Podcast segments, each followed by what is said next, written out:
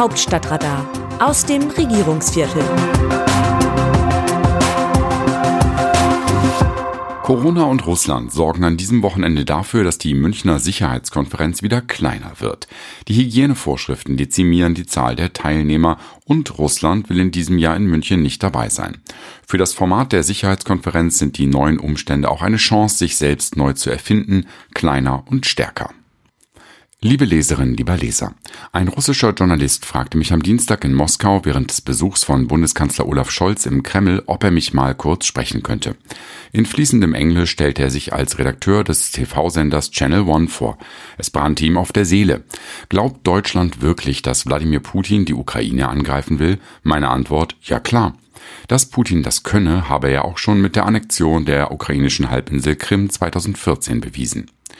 Der junge Mann reagierte entsetzt. Die Panzer und russischen Soldaten stünden doch gar nicht an der ukrainischen Grenze, wie der Westen behauptete. Sie seien 400 Kilometer entfernt und hielten nur irgendwelche Übungen ab, sagte er. Er habe große Angst, dass es zum Krieg komme. Ich fragte, wer denn Russland angreifen würde, die Ukraine. What? entfuhr es ihm lächerlich. Die Ukraine habe doch nichts, womit sie sein Land, diesen großen, starken Staat angreifen könne. Eben, entgegnete ich.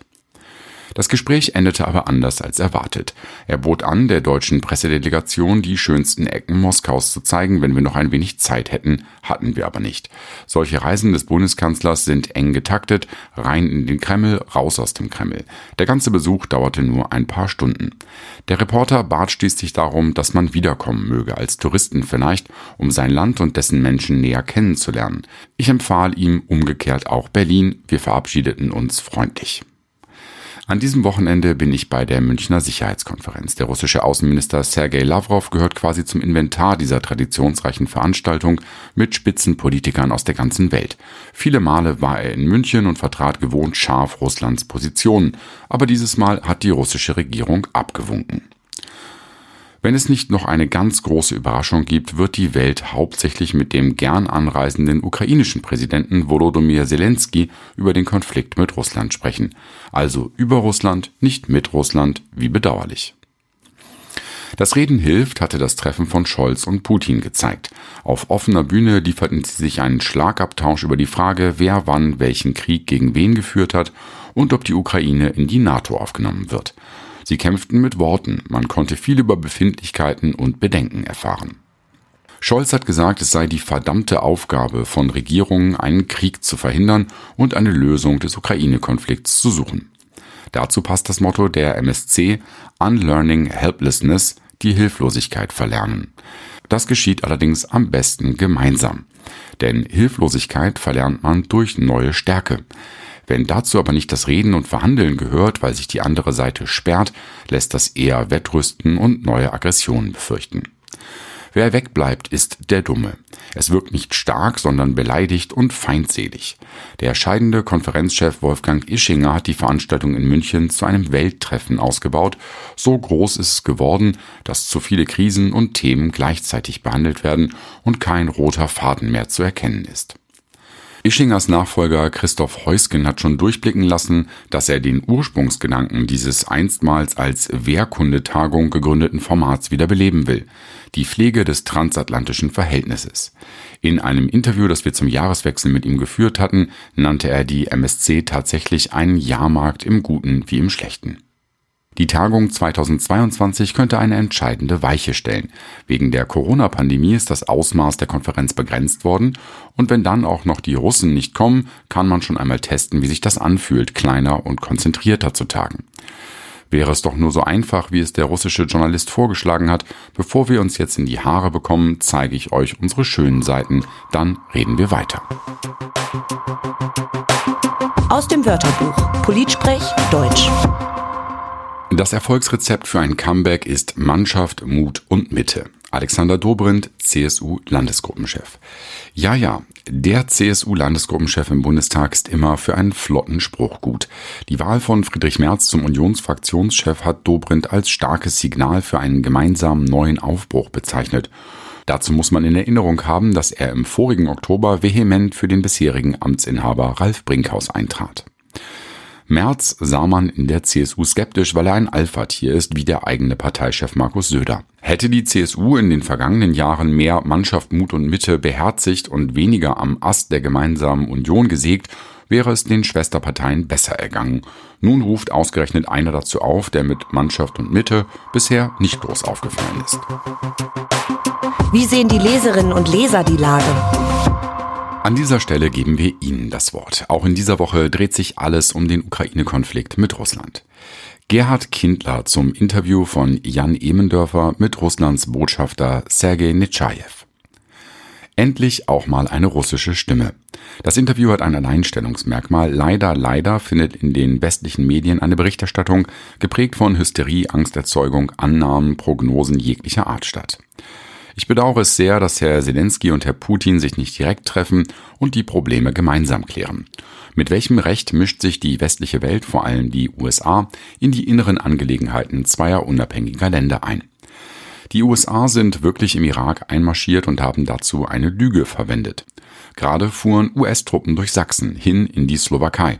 Ich und viele andere haben nicht gewollt, als wir im Herbst 1989 demonstrierten, dass US-Truppen durch die ehemalige DDR fahren. Vor allem die Europäer sollten selbstständig die Geschicke Europas in die eigenen Hände nehmen.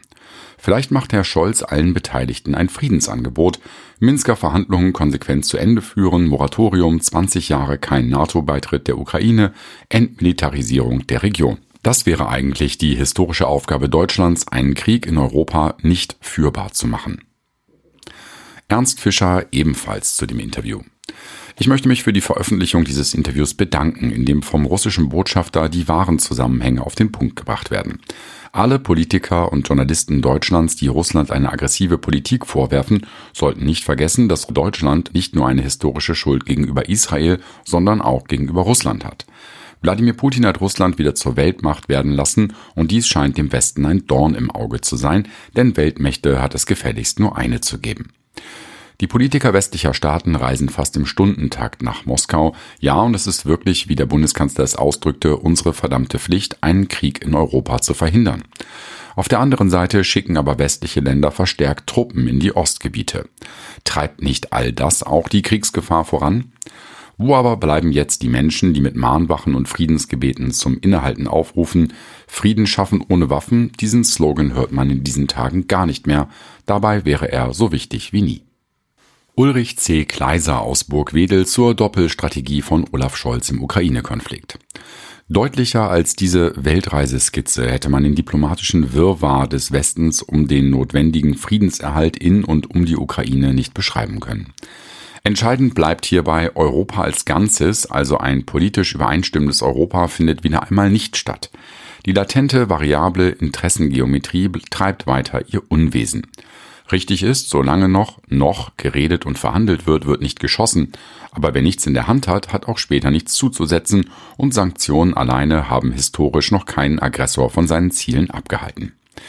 Die Reduzierung der roten Linie auf einen vagen, sehr hohen Preis dient der Beruhigung der eigenen Bevölkerung und nicht einer Abhaltung Putins durch Härte. David Wischbeck aus Hamburg zum Kommentar von Eva Quadbeck Gefährliche Mobilmachung.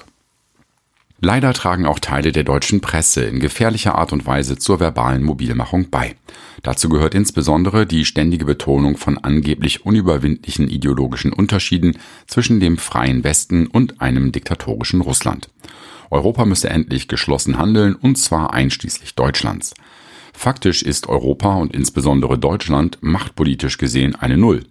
Selbst den Gashahn können wir nicht zudrehen, ohne die Republik in eine ernste Energiekrise zu stürzen abgesehen von den explodierenden Kosten, die zwangsläufig Folge einer solchen Politik wären. Die militärische Harmlosigkeit der Bundeswehr ist allgemein bekannt und bedarf keiner weiteren Erörterung. Auch die militärischen Mittel der EU sind begrenzt. Kurz, die USA sind als einzige Macht in der Lage, mit Russland auf Augenhöhe zu verhandeln. Machtpolitisch ist nüchtern zu konstatieren, nur ein Zugeständnis der USA mit Zusicherung des Status quo in Europa bzw. der NATO kann eine Entspannung bringen und einen militärischen Konflikt verhindern. Europa darf und sollte mitmachen oder es lassen, das Ergebnis bleibt das gleiche. Das Autorenteam dieses Newsletters meldet sich am Dienstag wieder, dann berichtet mein Kollege Markus Decker. Bis dahin, Text Christina Dunz, am Mikrofon Jan-Bastian Buck.